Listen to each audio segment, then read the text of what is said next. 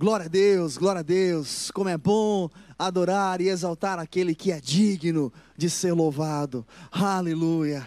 Eu quero já compartilhar uma palavra, aquilo que o Senhor veio falando ao meu coração nestes dias.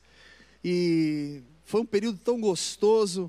Eu digo porque esses dias andando de carro para lá e para cá, fiquei ali um bom tempo ouvindo algumas mensagens e ali falando com Deus, e é tão gostoso quando o Senhor vai ali edificando seu coração, e eu quero compartilhar uma das coisas que assim o Senhor veio falando comigo. É, por isso, quero convidar você a abrir a sua Bíblia, no livro de Salmos, capítulo 51. Quero ler com você a partir do versículo 1. Você que já abriu a sua Bíblia, ou pegou o seu celular ou notebook, acompanhe comigo então, livro de Salmos, capítulo 51, a partir do versículo 1, que diz assim: Tem misericórdia de mim, ó Deus, segundo o teu constante amor, segundo a tua grande compaixão, apaga as minhas transgressões. Lava-me completamente da minha iniquidade e purifica-me do meu pecado. Pois eu conheço as minhas transgressões, e o meu pecado está sempre diante de mim. Contra ti, contra ti somente pequei, e fiz o que é mal diante de teus olhos, de modo que és justificado quando falas, e puro quando julgas. Certamente em iniquidade fui formado, e em pecado me concebeu a minha mãe. Certamente tu amas a verdade no íntimo, no oculto me fazes conhecer a sabedoria. Purifica-me com isopo, e ficarei puro. Lava-me, e ficarei mais alvo do que a neve. Faze-me ouvir júbilo e alegria. Regozijam-se os ossos que tu quebraste. Esconde a tua face dos meus pecados e apaga todas as minhas iniquidades. Cria em mim, ó Deus, um coração puro e renova em mim um espírito reto. Não me lances fora da tua presença e não retires de mim o teu Espírito Santo. Torna a dar-me a alegria da tua salvação e sustém-me com o espírito voluntário. Então ensinarei aos transgressores os teus caminhos, e os pecadores a ti se converterão. converterão.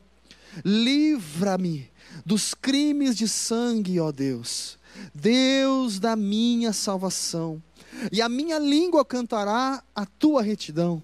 Abre, ó Senhor, os meus lábios, e a minha boca entoará o teu louvor. Não te comprases em sacrifícios, senão eu os traria. Não te deleitas em holocaustos. Os sacrifícios para Deus são o espírito quebrantado.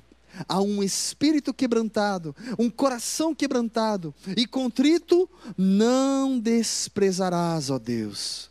Abençoa a Sião, segundo a tua boa vontade, edifica os muros de Jerusalém, então te agradarás dos sacrifícios de retidão, dos holocaustos e das ofertas queimadas. Então, sobre o teu altar se oferecerão novilhos.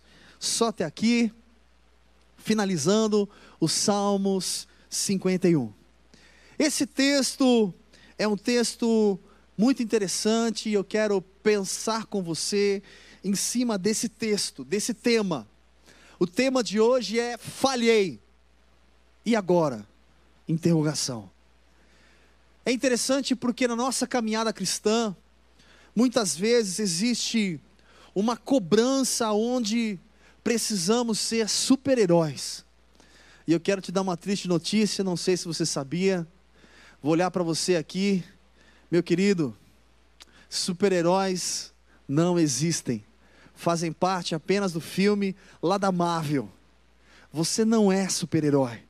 Mas eu quero pensar com você às vezes essa cobrança em eu não posso falhar, eu não posso errar, ao invés de nos trazer um estímulo em permanecer crescendo com Deus, ao contrário, ela nos joga para baixo. E eu quero pensar isso com você, talvez, que em algum momento da sua vida, ou até mesmo agora, está passando por um momento difícil, ou alguma falha, ou algum pecado, ou alguma dificuldade, e você tem se martirizado por causa disso. Eu quero já te convidar, meu querido, a melhor forma de evitarmos qualquer tipo de falha, de erro, é você ficar focado em crescer e avançar, em não focado em não errar. Não posso errar, não posso errar. Não, fique focado em crescer e avançar. Você não tem nem tempo em pensar na possibilidade em errar. Mas eu quero pensar com você aqui um pouquinho o que aconteceu com esse homem que escreveu esse salmo. Davi, o autor do salmo. Aqui o texto diz que Davi, quando ele escreve este capítulo 51 que nós conhecemos, ele ali compartilha, apresenta ao Senhor a sua falha, o seu pecado. Ele havia ali cometido adultério com Betseba, que você conhece. E ali, o coração dele estava contrito e arrependido por tudo aquilo que havia acontecido. Porque, na verdade, não foi bem assim um adultério, vamos dizer assim. O que ele fez, primeiramente, foi matar o marido dela. Ele pegou Urias e colocou lá no frente da batalha, propositalmente, já pensando algo. Ele começou ali a maquinar tudo aquilo quando estava sozinho, observando aquela mulher tomar banho ali sozinho naquele lugar. Ou seja, um ponto muito importante. Quando eu caminho sozinho, eu estou mais vulnerável e posso sim cometer falhas, pecados e outras coisas mais. Como aconteceu com Davi. Se naquele momento ele estivesse com outras pessoas, com certeza ele não pararia para ficar olhando para aquela mulher. Mas como ele estava sozinho, ninguém estava vendo, então ele permitiu aquilo encher o coração dele. E assim que começa, ninguém peca do nada aquilo começa a inflamar o seu coração, aquilo invade a sua mente, aquilo invade todo o seu ser e vai produzindo algo dentro do seu interior, te conduzindo ao pecado. E quando o ato acontece, é uma consequência de diversos sentimentos que foram invadindo o seu coração. Mas eu quero pensar com você aqui, quem era Davi? Se eu perguntar para você quem era Davi, você aí no chat vai compartilhar algumas coisas do que você lembra referente ao rei Davi. Davi simplesmente era aquele homem que a Bíblia diz, segundo o coração de Deus. Um homem segundo o coração de Deus, um homem que, vamos dizer assim, Deus se alegrava, se regozijava nele. Um homem simples, um homem humilde, um homem ousado, um homem determinado, um homem que, desde a sua juventude, era considerado como um qualquer dos irmãos, aquele que nem o pai lembrava dele. Quando Samuel vai ali ungir o rei que fazia parte da família de Davi, Gessé nem lembra. Ah, ah, tá, é, tem mais um filho que está lá com as ovelhas. Davi era aquele que era dedicado, esforçado, ao ponto de enfrentar um leão, um urso, para defender as suas ovelhas. Ele poderia apenas poupar a sua vida, vendo lá um urso, vendo um leão. Amanhã essas ovelhas produzem outras. E eu não vou arriscar minha vida para brigar, para lutar com um urso ou com um leão. Mas não, ele era um cara determinado. Ele era aquele que era chamado. Quando Saul estava possesso, ele chamava Davi, que ia lá tocar o seu instrumento, aonde Saul ficava liberto e aonde ele era edificado. Este Davi, aquele que derrotou Golias que você conhece. Toda a história, quando a gente estuda um pouquinho mais a fundo na vida de Davi, a gente vê alguém que conseguiu apenas reinar 40 anos. Não é qualquer rei que permanece 40 anos. Hoje, quando a gente fala em governo, você pode olhar para o nosso país. Quanto tempo um presidente fica? Davi, ele governou sete anos em Judá e 33 anos em Israel. 40 anos governando. Nós estamos falando de um homem determinado, ousado, um homem que ia às batalhas e lutava com garra, motivava as pessoas, inspirava as pessoas, as pessoas olhavam para Davi, eu quero ser igual a ele. Um homem cheio de Deus.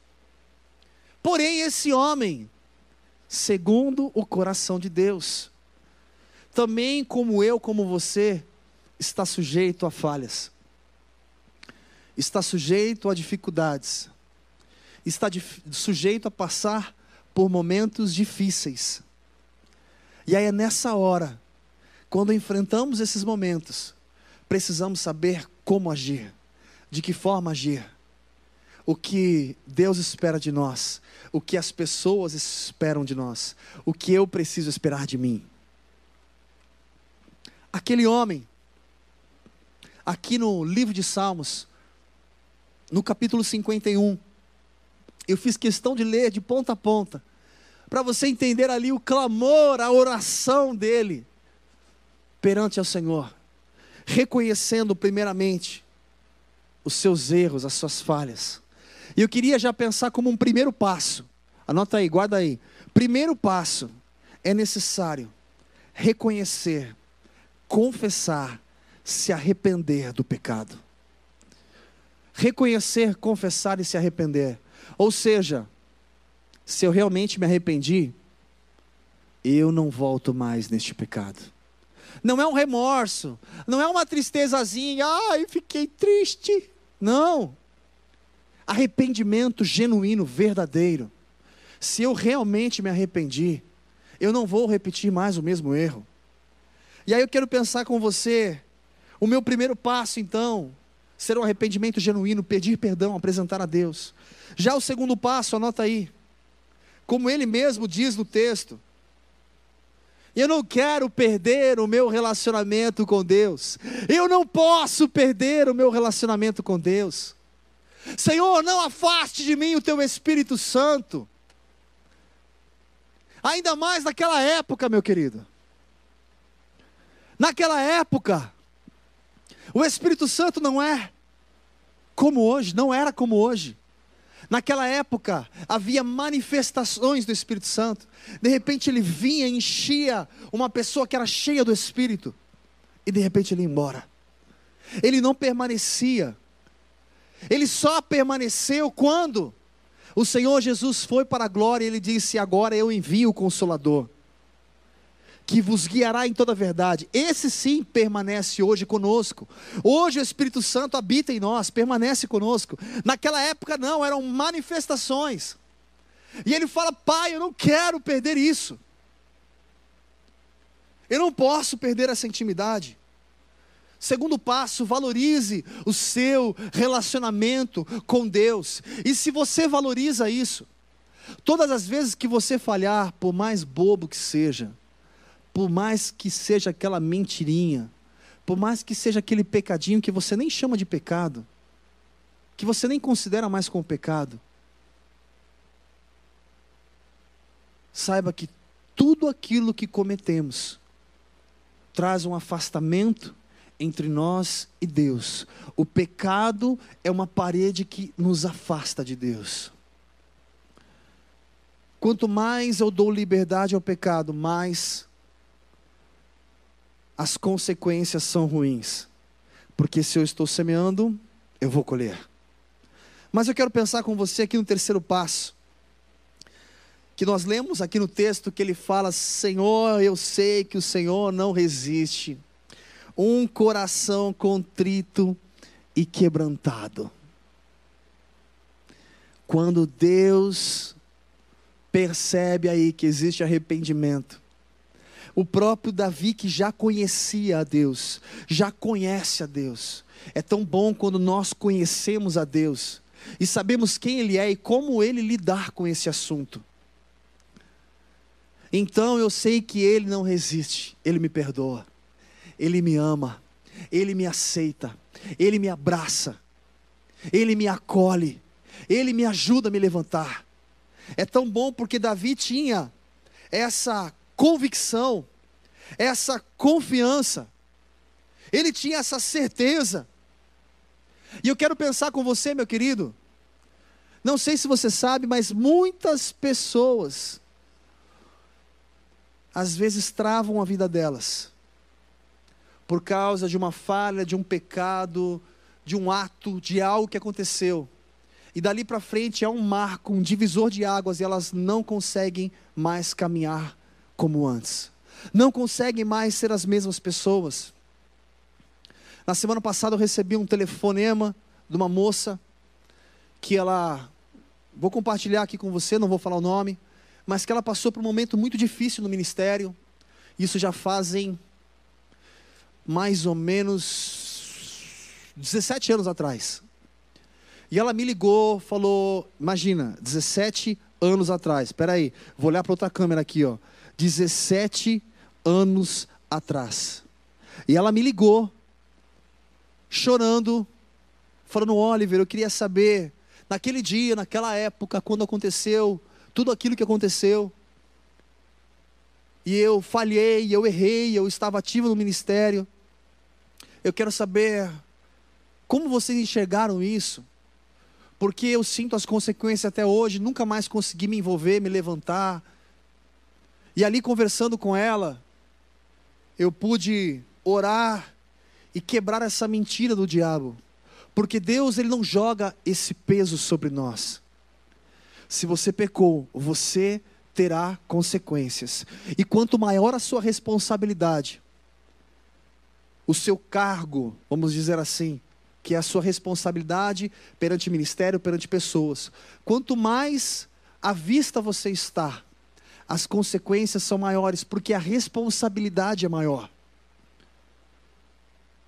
Mas eu pude compartilhar com ela, minha querida Deus, não joga pedra em você. E aí eu quero pensar com você em cima desse texto. Davi pecou de uma forma monstruosa o que ele fez. Um homem que era segundo o coração de Deus. Mas Deus não fica focado na sua falha.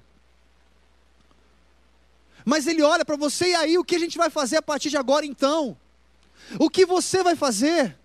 Será que você vai se levantar em Deus? Se arrepender? E não repetir mais os mesmos erros? Ou você vai continuar remoendo isso durante anos e anos e anos e a sua vida não avança? E sabe o que é interessante?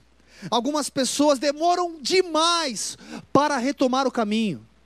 Não, é que eu tive uma desilusão no meu casamento e acabei tendo uma separação, um divórcio. Não, mas é que aconteceu tal situação e eu aconteceu isso, e eu pequei nisso, e, isso, e eu errei, e na sociedade, e aonde for. E a gente às vezes demora demais para agir, para se levantar. E gasta tempo muitas vezes chorando, tristes. E então vem um peso no coração, eu desapontei as pessoas. Eu desapontei a Deus. E então vem aquele peso, Deus não vai me perdoar agora está tudo acabado, tudo perdido, eu vou ter que começar tudo do zero. E então a gente começa a brigar com a gente mesmo, a gente não não se aceita. A gente não se sente digno. E a gente começa a se martirizar. E aí a gente começa a pensar: Deus está triste comigo. Deus não vai mais me abençoar. Eu não mereço. Meu querido, olha para mim em nome de Jesus o Senhor não é emocional como você. Presta atenção. Olha para mim em nome de Jesus. Deus não é como você. Não faça comparações como se Deus fosse natural, terreno, como eu e você. com as nossas limitações de pensamento, que Deus ficou chateado comigo. Deus ficou triste comigo, está decepcionado. Deus não é assim. Este não é o perfil, não é o caráter de Deus. Não pense que Ele é como você, você ficaria chateado com alguém que fez algo contra você. Você sim ficaria decepcionado com alguém que falhou e pisou na bola com você. Deus não. Deus, através de Jesus, nos ensina a perdoar por dia. Peraí, por dia, 70 vezes 7. Ele olha para você e ele já sabe que você é limitado. Se eu fosse falar para você, imaginando o caráter de Deus, a única tristeza talvez que subiria ao coração de Deus é saber que se você aprontou, fez besteiras, errou, falhou, tenho uma, uma difícil notícia para você. Você vai precisar colher tudo isso. E isso não será fácil, porque semeou, plantou, tem que colher. O que aconteceu com Davi por causa do seu pecado? Se você continuar lendo a história, o livro, o texto de Davi, o profeta Natan que veio até ele, se você continuar estudando, você vai ver que por causa do pecado de Davi, vieram as consequências.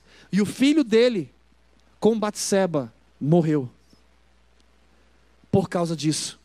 E não apenas isso os filhos dele, a geração, muitos rebeldes, muitos tentaram matar o próprio pai, Davi. As consequências do pecado.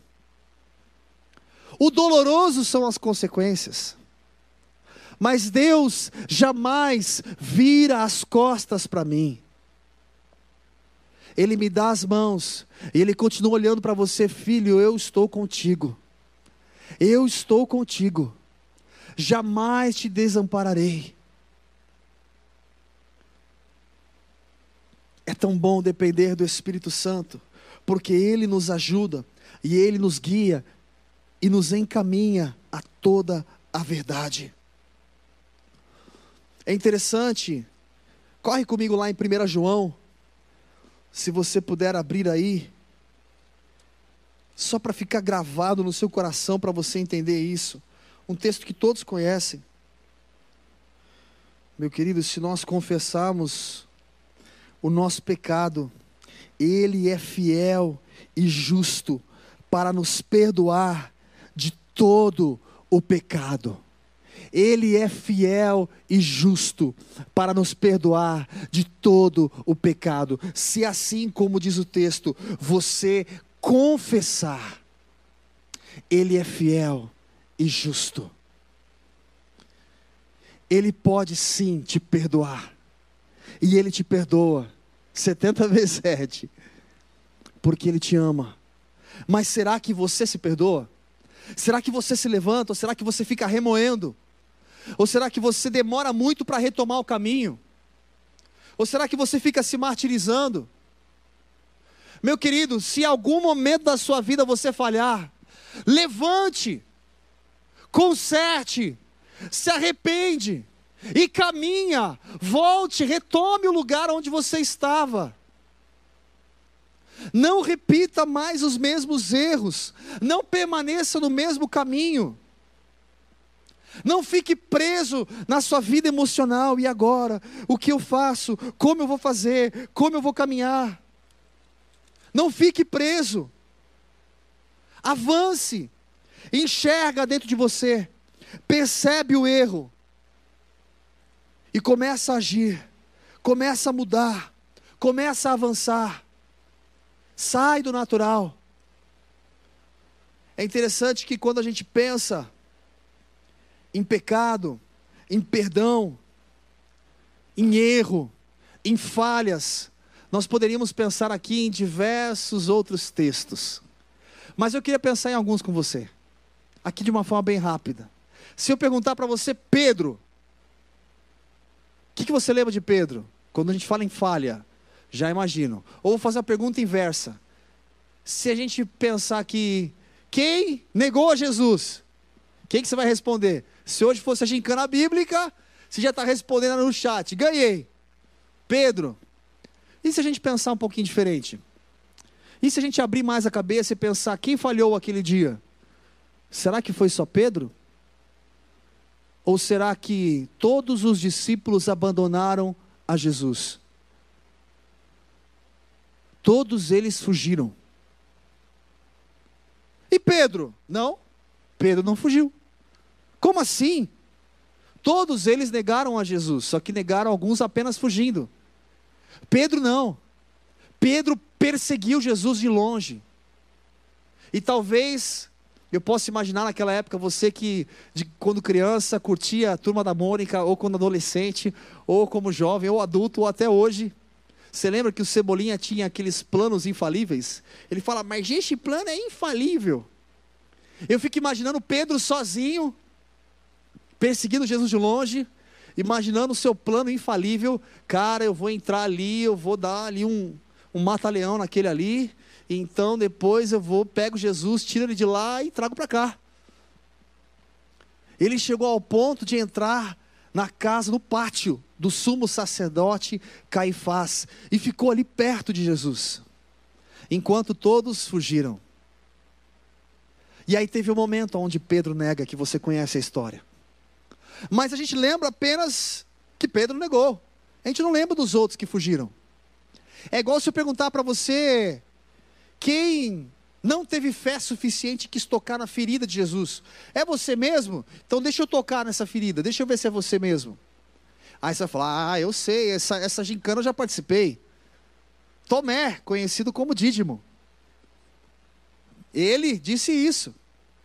Mas a gente esquece Lá no livro de João 11, quando Lázaro estava doente à morte, Jesus queria voltar a Betânia para ver Lázaro. E os discípulos falam: Senhor, mas você vai voltar para Betânia. Eles queriam agora apedrejar-te. E então, esse Tomé, esse, que você só lembra de ser um cara que não tinha fé.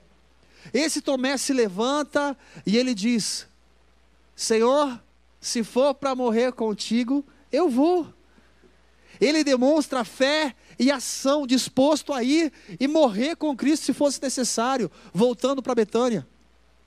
E então todos os discípulos escutam aquele Tomé, que você só lembra daquele detalhe que não tinha fé. Quando a gente começa a estudar a Bíblia e ver o cenário, a vida de cada um, e buscar entender. O maior desejo de Deus é que cada um de nós venhamos avançar, enxergar as nossas limitações, as nossas falhas e não repetir mais os mesmos erros. Mas avançar, querido. Talvez você passou por tantas coisas na sua vida e algumas coisas com o passar dos anos foram te oprimindo, que hoje te impedem de avançar. Talvez desilusões no ministério, talvez falhas que você cometeu, pecados e outras circunstâncias. É tão interessante porque os discípulos sabiam que para onde iremos nós?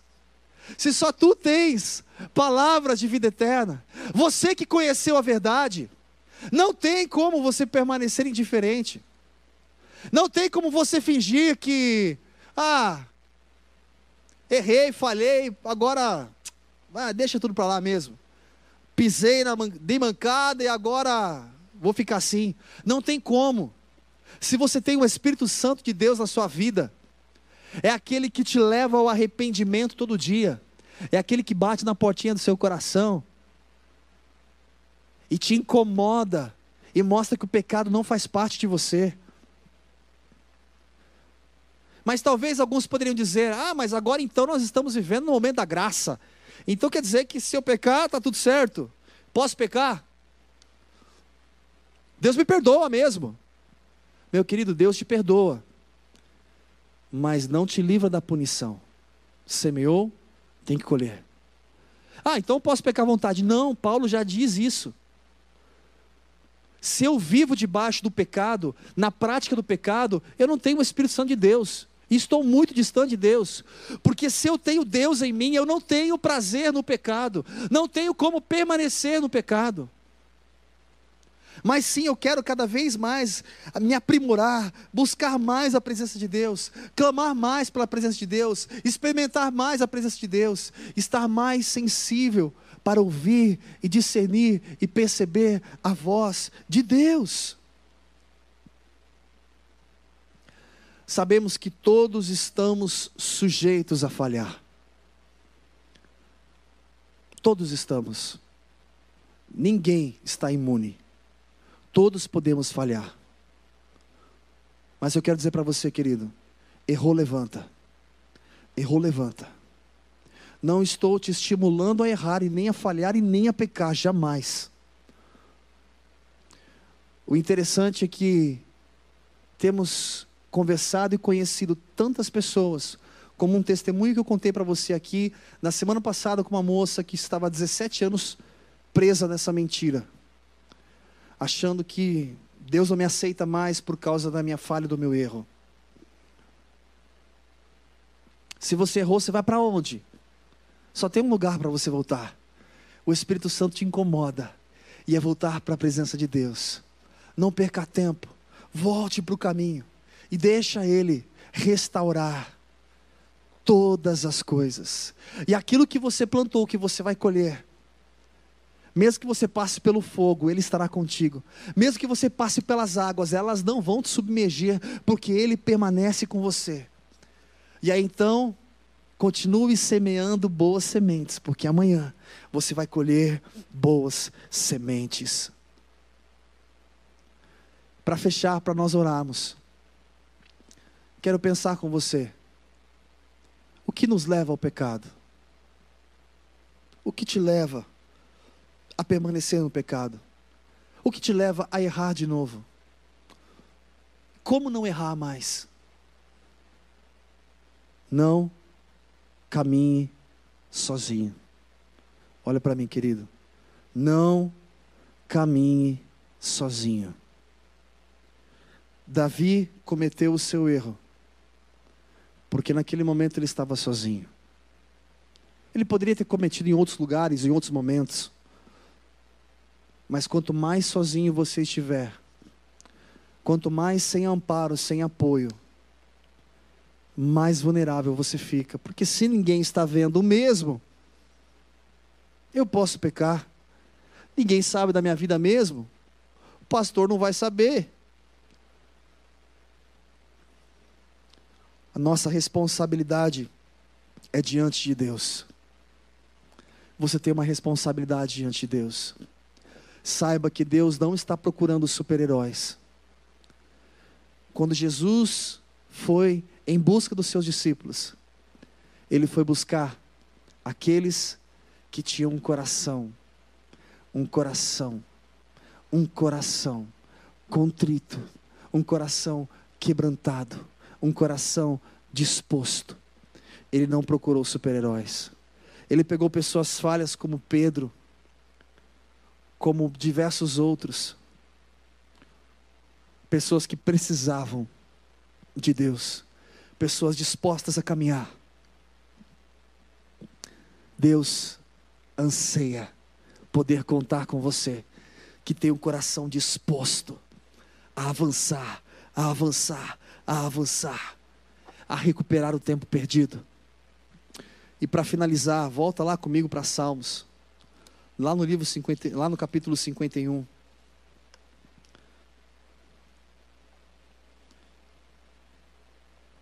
lá em Salmos 51. Vou ler apenas o versículo 10. Davi que foi restaurado por Deus e que continuou reinando. Cria em mim, ó Deus, um coração puro. Renova em mim um espírito reto.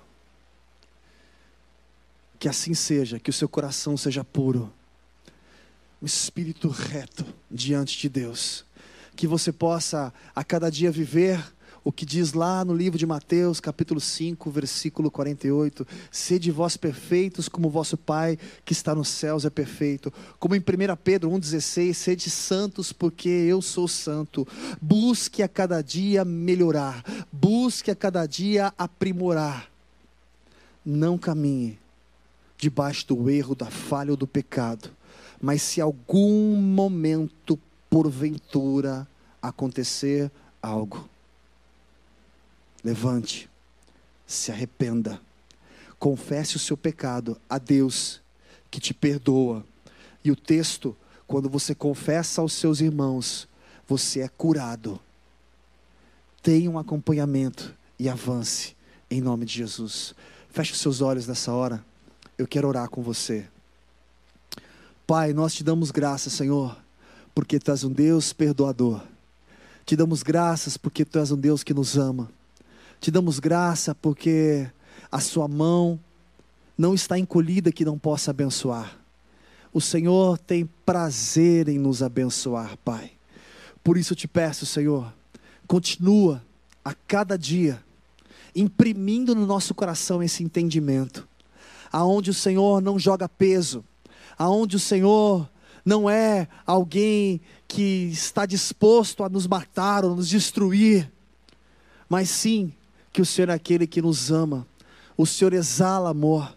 A tua palavra nos garante que, se até mesmo os nossos pais fazem coisas boas, imagina o Senhor, que vai além do amor, o amor é a tua essência.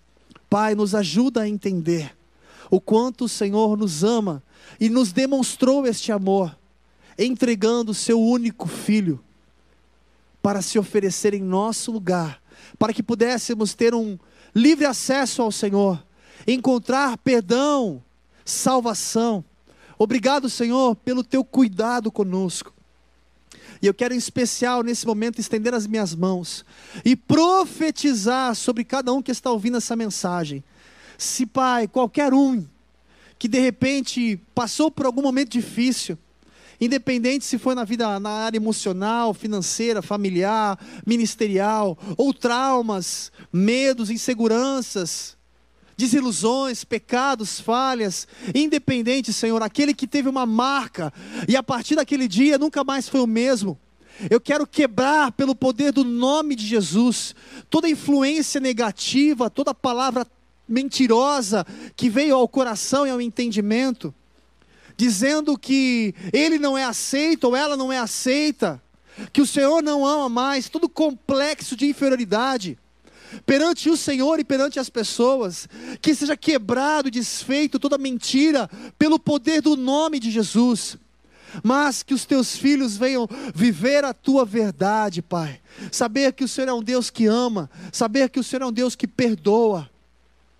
E principalmente, Saber que o Senhor é um Deus que não nos deixa, não nos desampara, em todo tempo permanece conosco, olhando para nós, acreditando em nós, nos chamando de muito mais do que vencedores em Cristo Jesus.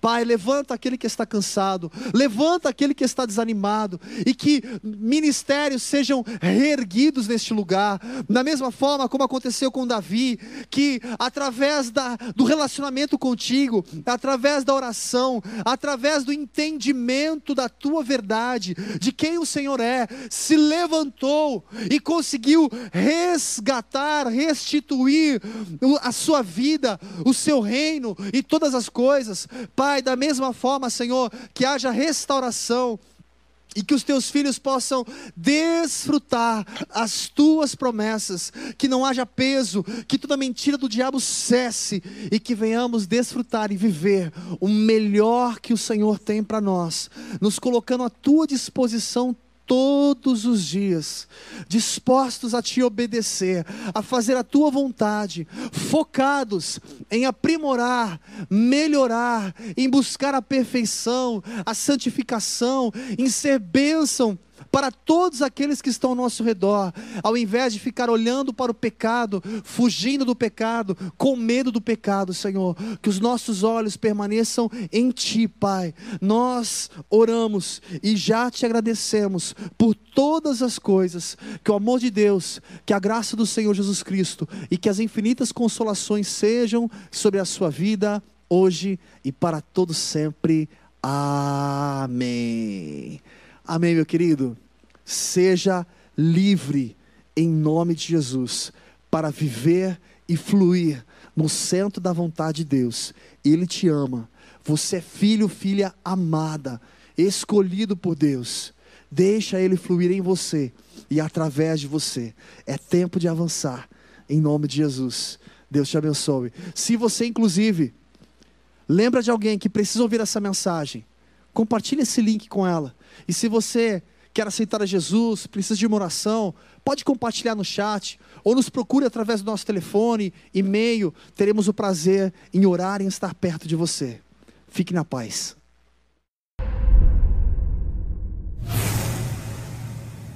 Na primeira vinda do Senhor Jesus, ele anunciou o reino de Deus. Ele ensinou os seus discípulos e disse a eles: Vá por todos os lugares e diga que o reino de Deus é chegado a vós. E nós estamos vivendo esse tempo do reino que foi chegado com a primeira vinda. E ansiamos, aguardamos com esperança a volta, a segunda vinda dele e o estabelecimento pleno do reino de Deus. Nós estamos vivendo a oportunidade de Deus de continuarmos a ser usados por Deus nos atos do Espírito Santo, como foi nos dias da igreja primitiva. A obra não cessou, meu irmão. A missão não foi ainda encerrada. O nosso Deus continua operando através da sua igreja, que somos nós. Louvado seja o nome dele que tem nos dado tanta graça, tem nos dado poder, tem estado conosco todos os dias para que essa obra seja bem-sucedida. Que você esteja atento às sinalizações do reino de Deus, tanto em você, na sua vida e na sua família, quanto também através de você, aonde você vai. Quero anunciar, portanto, os resultados dessa semana, que são resultados é, dos atos do Espírito Santo através da igreja. É isso que nós estamos aqui fazendo com o relatório toda semana, dando glória a Deus pelo mover do Espírito Santo através de nós. Nessa semana, já foram arrecadados, então, até agora, 9.300 quilos de alimentos diversos e esta foi uma semana gloriosa. Nós batemos de novo o recorde de uma tonelada de alimentos. Olha que coisa mais linda. Gente, eu carreguei caixa até às 11 da noite ontem. Quero agradecer até os irmãos Mauro, o seminarista Vinícius aí, que deu uma força para a gente. Não era nem esperado, mas nós chegamos, tinham tantas coisas que nós precisamos fazer umas sete viagens aí na picape para poder levar as coisas lá para o INSEC e montarmos né, as cestas dessa semana. E uh, quero também é, dar o destaque da semana e dizer que o galpão está chegando e será montado dia 3 de agosto próximo. Não é essa segunda, na próxima segunda-feira, a nossa central solidária já contará com esse galpão e numa num arranjo totalmente novo. Tudo aquilo que foi doado, os transpallets, os pallets, enfim, tudo que os irmãos, a impressora, tudo vai agora compor essa central solidária que vai nos permitir servir ainda mais e melhor, né? Porque é isso que nós estamos aí neste ano é, obedecendo a voz do Espírito, servir mais. E é isso que nós queremos, com excelência. Aleluia, por isso, dia 3 de agosto, ore por isso, irmãos, para que tudo corra bem. Bom, é, a Igreja Batista do Povo, com todas as suas unidades, socorreu já 993 famílias, entregando, portanto, 993 cestas. Vila Mariana entregou já 616 e o saldo fica por conta das igrejas filhas. Uh, nossas cestas já estão sendo montadas na nova embalagem, naquela embalagem personalizada com uma mensagem de amor a cada pessoa que recebe a cesta. Já recebi vários testemunhos, mas essa semana não tenho muito tempo para falar, mas recebi o testemunho de um judeu. Olha só, é uma pessoa, um homem, não é ainda convertido ao Evangelho, mas ele mandou um áudio agradecendo a Igreja Batista do Povo e é, reconhecendo a excelência com que tem sido feito esse trabalho. E ele usou um termo e ele disse: Olha, quando eu abri a cesta, eu vi o amor de Deus na, na, confecção, na montagem daquela cesta. E me lembrei do que em Israel sempre se disse a respeito de justiça. Ele falou, tem uma palavra em hebraico, e é verdade, ele disse, é, Tzedek, ou Zedek, e Zedek significa justiça. Ninguém, mesmo os mais pobres em Israel, quando estendiam a mão, eles não diziam, me dê uma esmola, me dá um dinheiro, Nunca foi essa a expressão. A expressão sempre foi tzedek, justiça. E é muito diferente entendermos as coisas assim. Porque nós, como igreja, somos a agência do reino de Deus para que toda a justiça de Deus se estabeleça. Que a paz de Deus se, seja encontrada e estabelecida no lugar. Então não, não se esqueça, meu irmão, o reino de Deus chegou. E o reino de Deus é justiça, paz e alegria no Espírito Santo. Esse testemunho confirma isso. A ABCP já recebeu R$ 128.597 em doações e distribuiu já praticamente 180 mil refeições, os demais números não mudaram, e o INSEC já distribuiu 819 cestas uh, entre os projetos, e aos alunos desses projetos e também às comunidades em Vila Mariana, que já somamos 569 cestas até agora.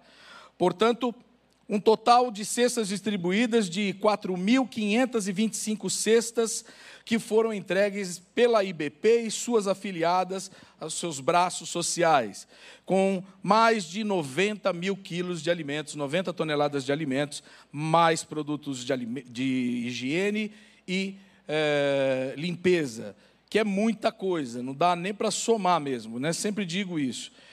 Bom, necessidade dessa semana, eu acho que conseguimos o banner aí, senão eu vou também falando aqui. Nós precisaremos de sal, café, leite e creme dental.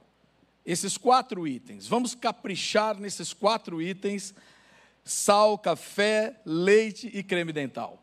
Recebemos essa semana uma tonelada, como eu disse, muita coisa, gente. Foi molho de tomate, foi macarrão, foi arroz, feijão, mandioca, ou farinha de mandioca, fubá, foi uma coisa maravilhosa. Tudo de fardo. É uma coisa linda, linda, linda ver a mão de Deus movendo através do seu povo. Muito bem, novidades ainda em andamento. O Hospital São Paulo, Unifesp, é, já junto conosco, está trabalhando, como eu disse, numa listagem que fizemos, num, numa pesquisa de campo, e preparando já a ação na comunidade Mário Cardim para começarmos o projeto Aprender Saúde e o atendimento é, daquela população. Mas também já elencamos, elegemos essa semana quatro moradores da Mário Cardim que serão capacitados pela Unifesp como agentes comunitários de saúde. Olha que coisa bacana, são moradores de lá que foram indicados pela liderança local e que serão capacitados para esse trabalho de acompanhamento de saúde junto com o INSEC, ali dentro mesmo na comunidade Mário Cardim. Olha, cada semana é uma novidade, irmãos. Cada semana um avanço do reino de Deus. Isso é coisa linda demais. Então eu peço que você continue orando, por favor. Sebrae, conseguimos encerrar então a primeira turma do seminário em frente e já estamos aí trabalhando na captação de mais 50 alunos, mais 50 participantes da segunda turma. Fique atento, olhe lá nossas redes sociais e faça a sua inscrição. Bom, a grande novidade dessa semana é que o INSEC vai receber 550 cestas básicas da Prefeitura de São Paulo através do programa Cidade Solidária. E vamos atender todas as comunidades com essas 550 cestas. Mário Cardim, Souza Ramos, Mangueira, Madre Cabrini, Ellen Keller, 11 de junho e Santo Inácio serão beneficiadas com a entrega através da nossa equipe de voluntários O INSEC recebe, através de uma parceria da Associação dos Moradores de Vila Mariana, a AMVM, na pessoa da presidente deles lá, Denise, e nesta parceria com a vizinhança, nós receberemos as cestas e a Igreja Batista do Povo, através do Espalhando Esperança, os voluntários que têm feito um trabalho brilhante com as comunidades, vamos distribuir 550 cestas. Você está ouvindo, eu sei, e pule de alegria, porque nós vamos ter todo sábado, nós vamos ter ações agora nas comunidades. Já estávamos assim, mas agora todo sábado a agenda vai ficar mais intensa. Prepare aí, meu querido, seus braços, suas pernas e seu coração, principalmente.